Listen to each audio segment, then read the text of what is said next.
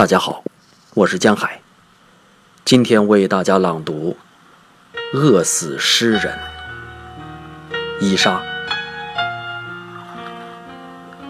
那样轻松的你们，开始复述农业耕作的事宜，以及春来秋去，挥汗如雨，收获麦子。你们以为？麦粒就是你们为女人迸溅的泪滴吗？麦芒就像你们贴在腮帮上的珠棕般柔软吗？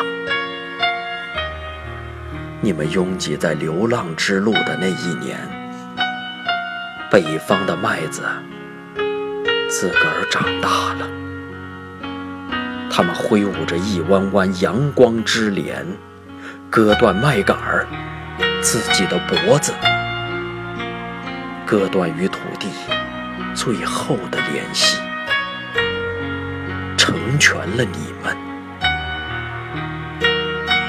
诗人们已经吃饱了，一望无边的麦田在他们腹中香气弥漫。城市中最伟大的懒汉。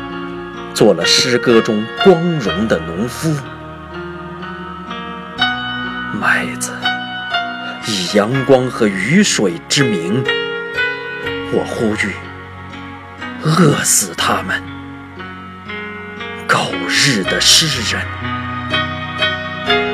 首先饿死我，一个用墨水污染土地的帮凶。一个艺术世界的杂种。